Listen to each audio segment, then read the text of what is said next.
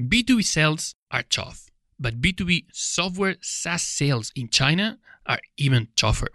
Today, we're bringing you the most advanced B2B sales strategies based on the real practice of a fast growing B2B SaaS company in China.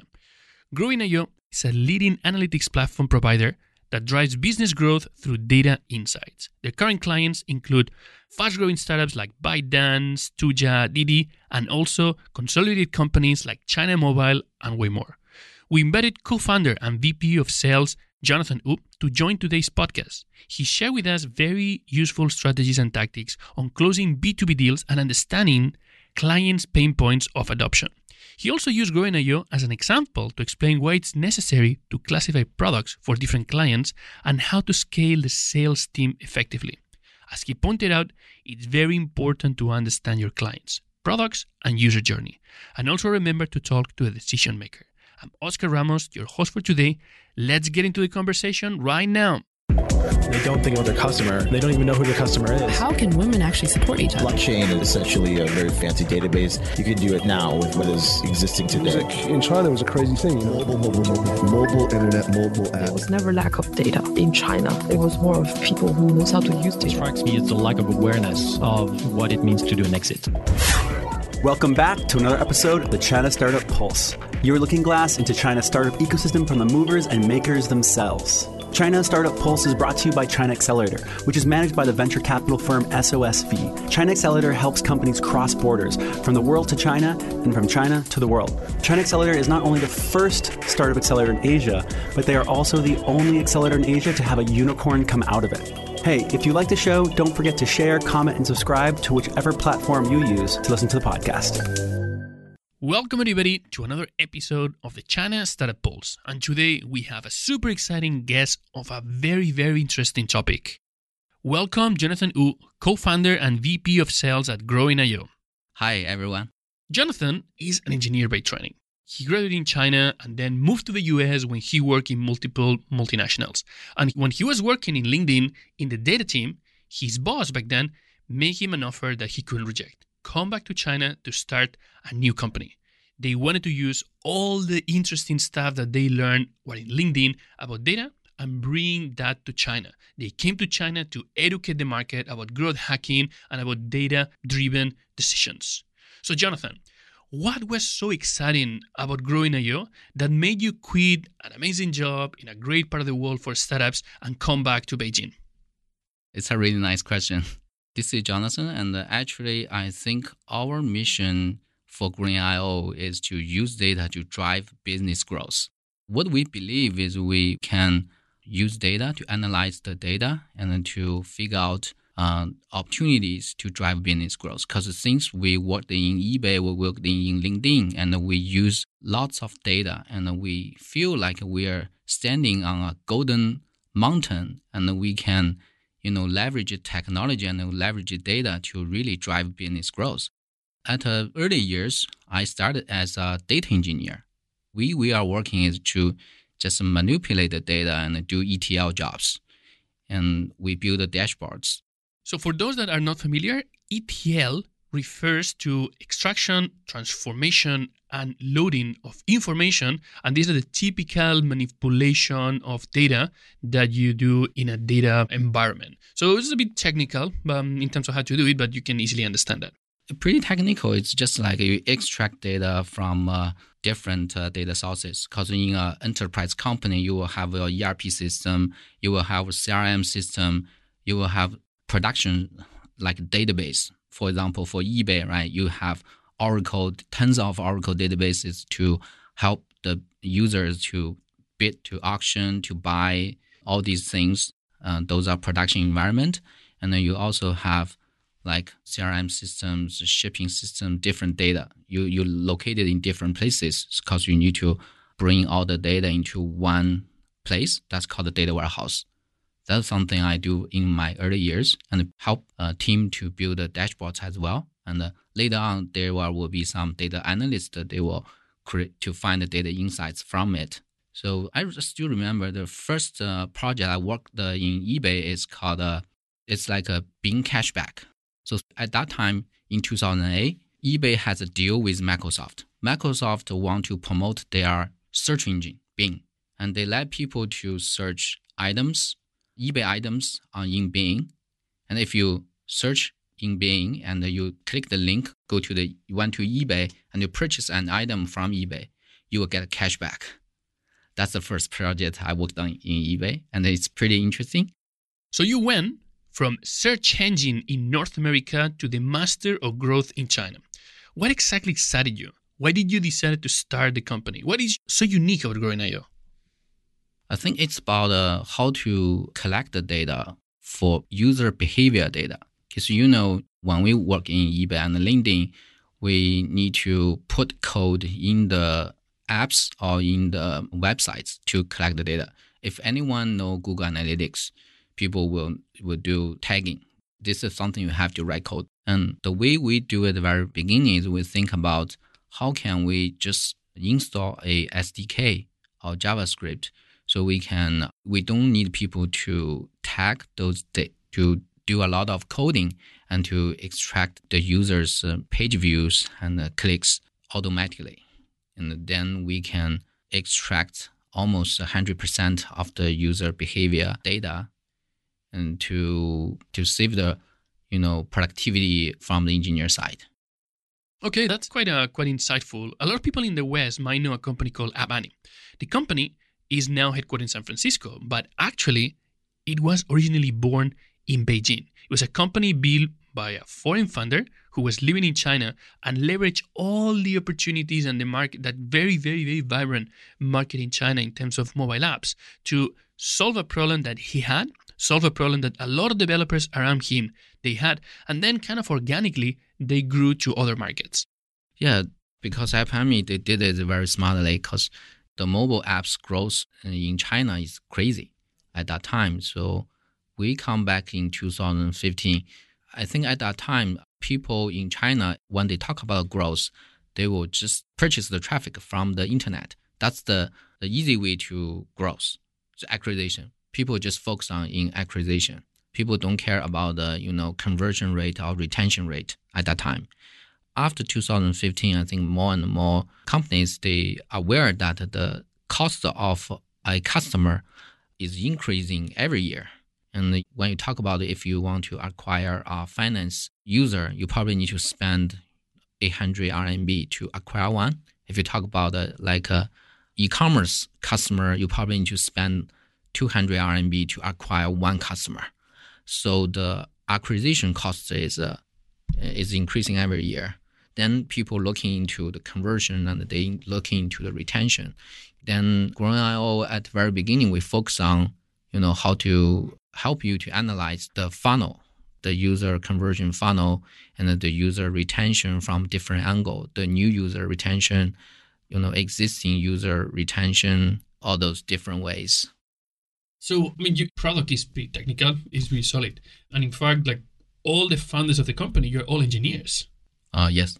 So, who decided to take on the sales role? Because I mean, a company, obviously, I mean, you're the growth industry. A company needs to sell. So, who decided to take the growth role, and, and how did that happen?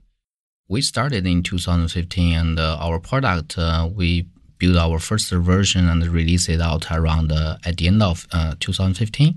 And at that time, we have, you know, two sales guy, and they're they're trying to sell the product. Um, I think at the very beginning, our product is not that mature, and our sales guy they probably they're not very good at how to you know sell the value of the product. So we have some difficulties to how to you know uh, tell the customer what is the value of the product. Uh, that's why I try to help them. When I starting to help them, I work as a pre-sales person, but at the end I'm pretty you know, into it. So, uh, you know, you see, I'm wearing suits. I transform myself better. To yeah. it's a, what I'm doing is uh, first is uh, fake it till you make it. so that's what I do. So at the very beginning, I just uh, I just uh, act as a salesman and I, uh, I demo my product and uh, tell them how can we leverage data to increase their conversion rate. So I still remember our first client. They are, you know, Liepin.com. They're doing SaaS business in China, and they want to Liepin IPO. Is a, is a recruitment website. yeah, recruiter website. Where we focus on this industry at the very beginning because we are from most of co-founders we are from LinkedIn. So the people who are in the recruiting area, they're pretty interesting about the LinkedIn story. So that that's a pretty good topic. We can talk about it and we can build the trust using our LinkedIn data growth story. And then later on we can you know, to talk about what our product can help them to grow. So in Liepin, the first project we work together is we can help their sales team to figure out what are those hot opportunities in their CRM system. Because in 2015, I still remember there are tons of salespeople in Liepin. Um, they need to, you know, prioritize their their opportunities for every salespeople. Uh, they have probably several groups in their sales team.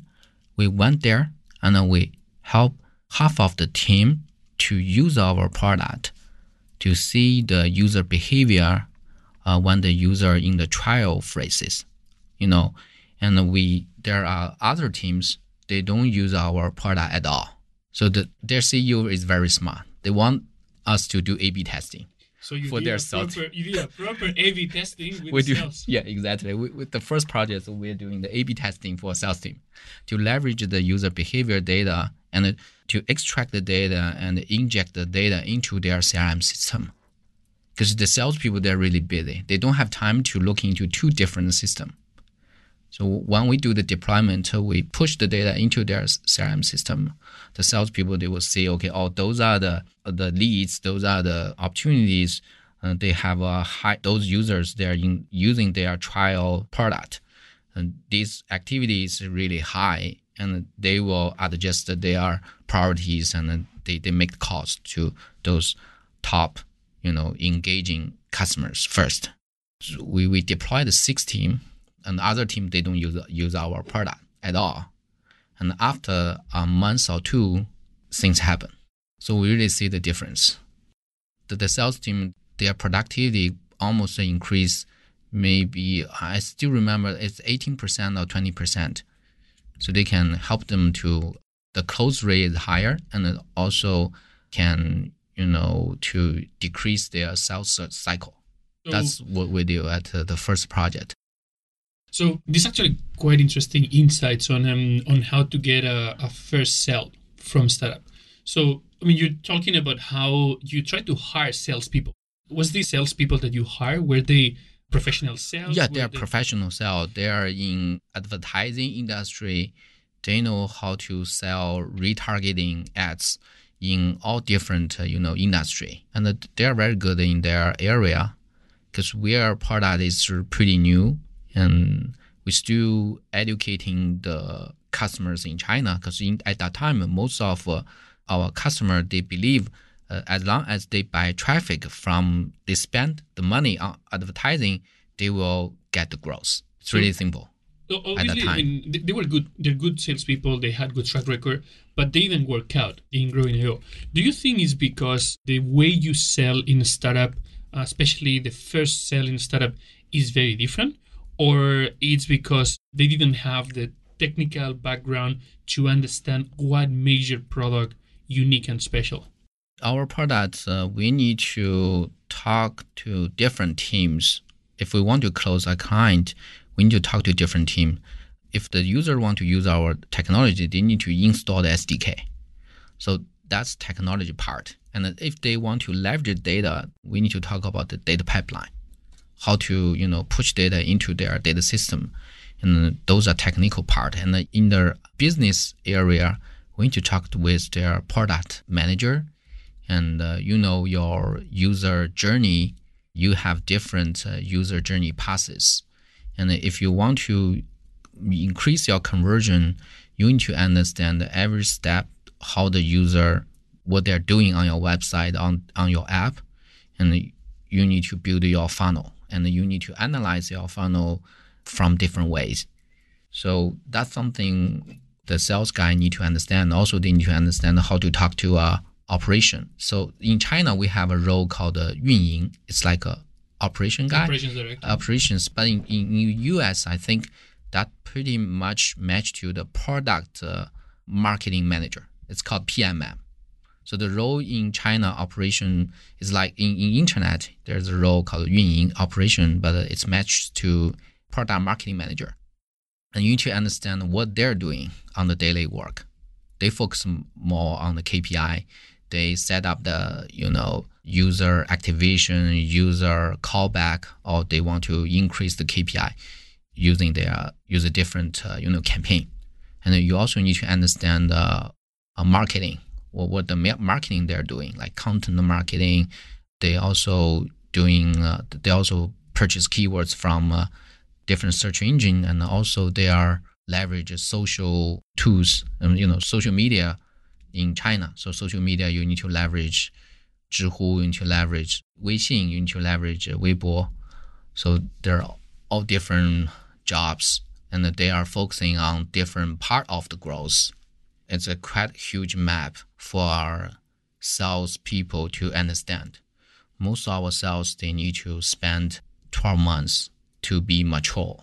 So it took 12 months for a yeah, new yeah, salesperson, per, per new salesperson to outside to get enough understanding of the industry, enough understanding to be able to create empathy with the with the client, so they understand their pain points They- and could yeah. discover They- they- how to better position the product. Yeah, exactly. So after one year, they, they are mature, but you can ask them to give a demo to a client after maybe uh, three months, so that the salespeople they can start to to to see some customer, to visit some customer. Maybe maybe they're lucky they can sell one one or two deals.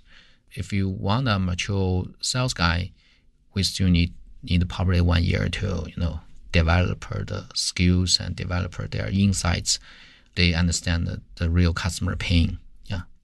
Yeah, we always say to our startups that uh, when you're building a new company and you're building a product, building the product is step number one. Building the value proposition is still an entrepreneur job.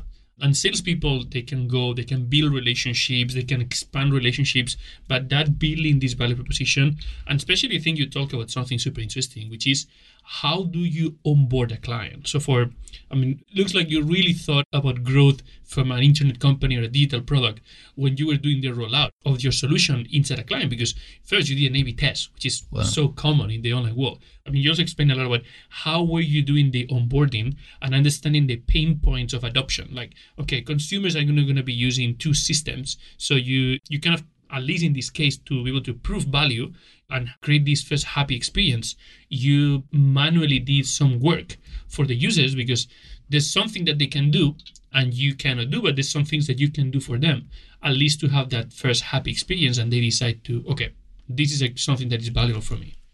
Yeah, I think for our product, the onboarding is really important phrase into our entire customer life cycle.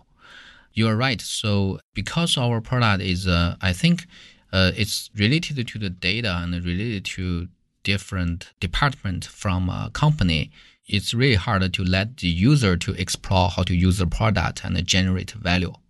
It's different compared to Zoom or different compared to you know Slack they're doing pretty good because they just need to like the customer onboarding phrase is just click, click, click, next, next, next. Pretty admire their business model.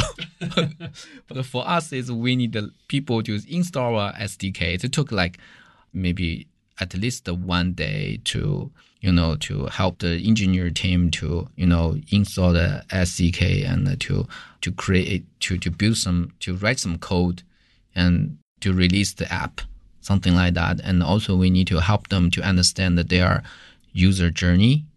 And also we need to understand their KPI. We need to understand their user journey. And we combine those information together and we know what are the metrics, what are the dimensions we need to collect through their apps and to help them to understand their business through data, right? And then later on, we can build the dashboards for different role because in a company, they will have a different role. The execs want to see the high level KPI. So you need to build that KPI dashboard for execs. And for marketing, they need to analyze their different channel. They need to understand the, the ROI from each channel and uh, from different platform. So for web, for app, for mini program from WeChat or mini program from Zhifubao, they're completely different. So they're also involving technology and involving the tagging the system and involving what are those KPIs and the user journey. so that took us about one month to two months to onboarding a customer successfully. That's worth it. But for the customers uh, right now, we are now more focusing on the traditional customer. So that's why we need to uh, spend more time on onboarding. Uh, when we are just started our business in 2015 to 2017 or 18, most of our customers they're internet company. They already understand the user growth. They understand the ARR. They understand how to write the code, how to make tagging in their apps. So we don't need to do a lot of onboarding for them. They will do it by themselves. So, and actually, that's a super interesting. That's you're taking the conversation. yes. So, you mentioned earlier that your secret to finally find uh, early adopters and, and first clients was to go into an industry which was a sweet spot for you. On one side, Yeah, that's my um, sweet spot. You had like a people in the HR industry and recruitment that respect a lot the fact that you come from LinkedIn, so there's some credibility, and you were working with a startup, which uh, first they're a technology startup, and second they're more open to try new things and explore ways to to grow. But um, what was in this growth? What was the next area where you kind of like felt that you had to change things? Was that when you started to work with startups outside of the recruitment HR, or was when you transition to work with more traditional companies? I think we starting thinking about uh, who are our customers. That's always the question for us since day one. Um, is when you are a startup, I think every entrepreneur when they build their, you know, they when they build their startup, they always want to, you know, to get the top 500 customers and make big deals at the very beginning, but it's really hard. I had a conversation with so many people. with this. so so we started with you know area um, where we have a sweet spot and later on we moved to other internet companies because we spend a lot of time on content marketing we we're the first company in china we talk about the user growth we talk about ARR we could talk about the growth hacking and uh, i think in very early the most of our, our articles and uh, you know on the internet at in 2015 I made by uh, written by by Growing IO, drafted by Growing IO. So we do a lot of marketing education at that time. So then we have a lot of inbound leads coming in, and we we help a lot of internet company to use our product to get the user insights to to grow their business at the very beginning. And uh, but the problem is a company you have to grow your business, you have to you know grow your revenue, you have to make a higher retention rate. We see that if an internet company, they if they grow quickly and if they grow very fast, they're gonna build their own system at the end. They leverage your system, they leverage your technology, but after two or three years, they just you know dump you.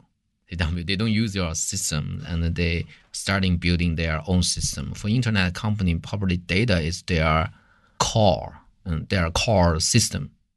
Do you think they do that because they? It's not a matter of cost; it's a matter of uh, confidentiality to keep owner full ownership of their data.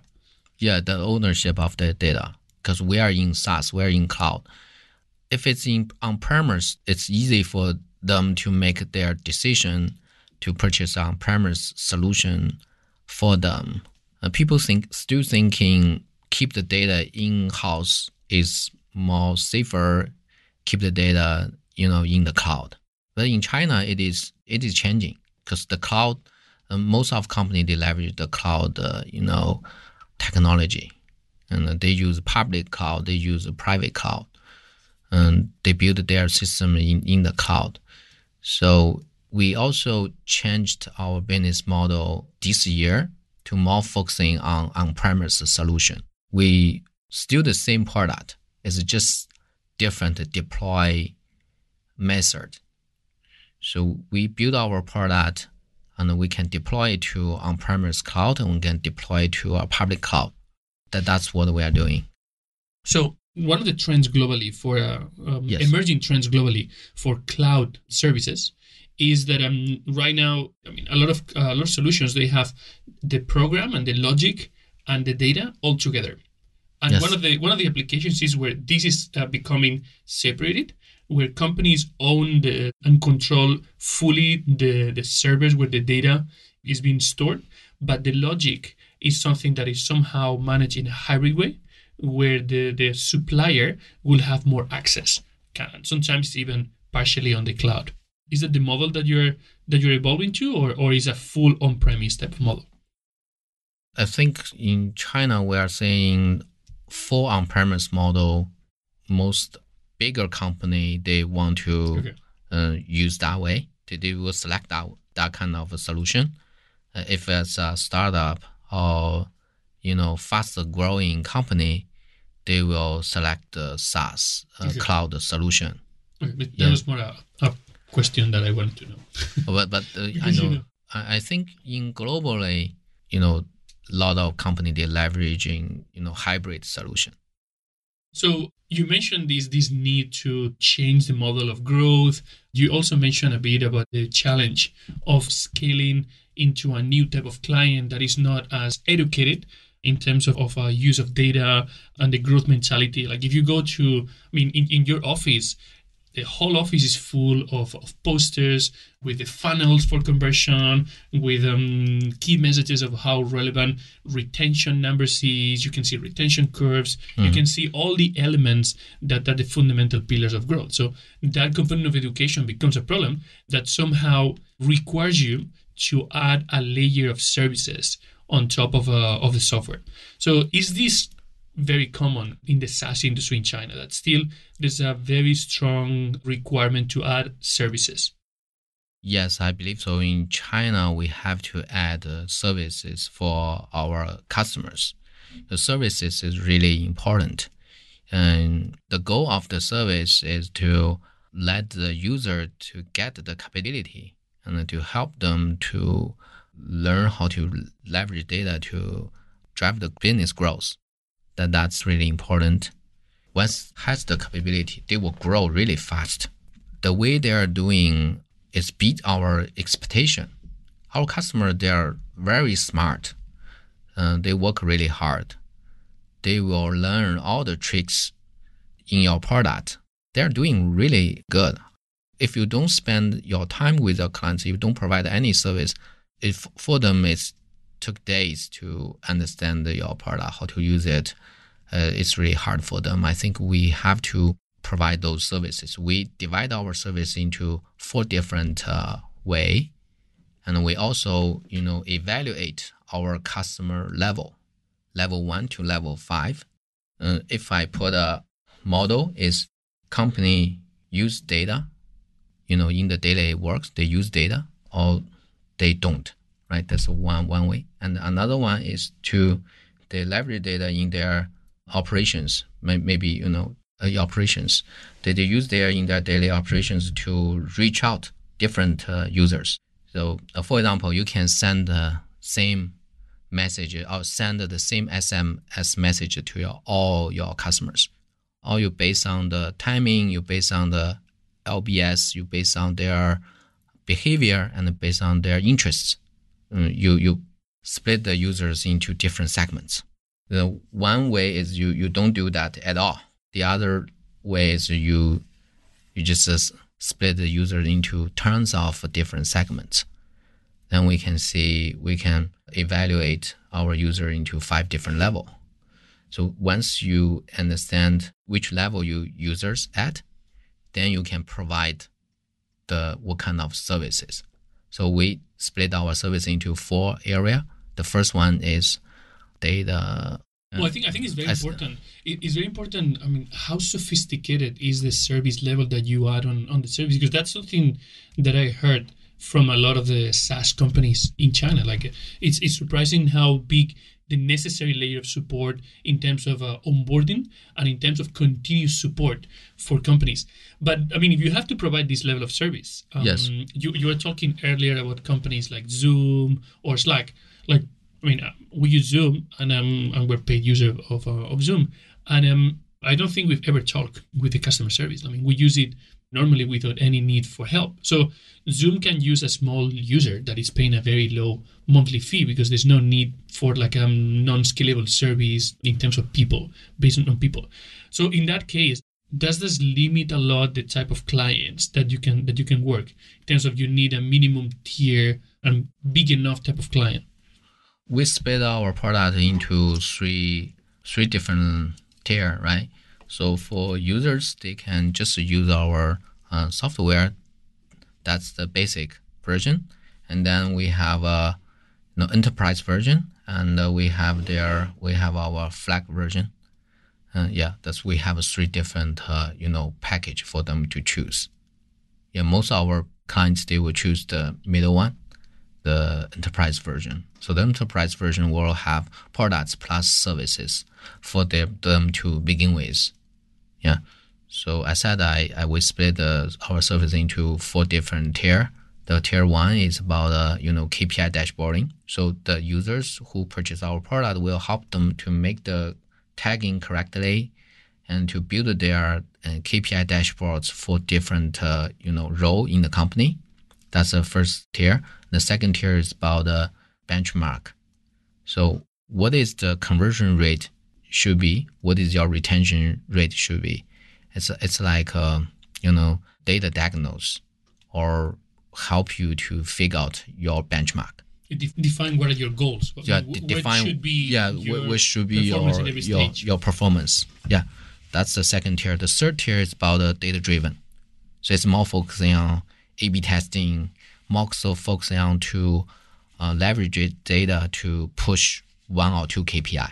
Yeah. So recently we help one client to push their top one KPI uh, increase seventy three percent.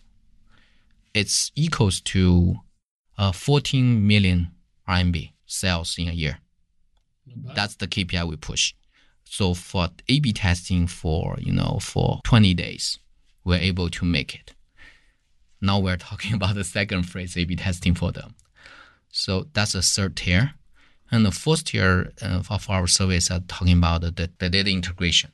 So we need to we help them to integrate the user behavior data and uh, into their business system so they can they can, they can correlate they correlate the more data. They can correlate their CRM data. They can correlate their, you know, transaction databases. They can we can build the different segments. We can define uh, customer different customer life cycle uh, to help them to leverage the data for daily campaign, for different for AI, for leads scoring, for opportunity scoring, something like that.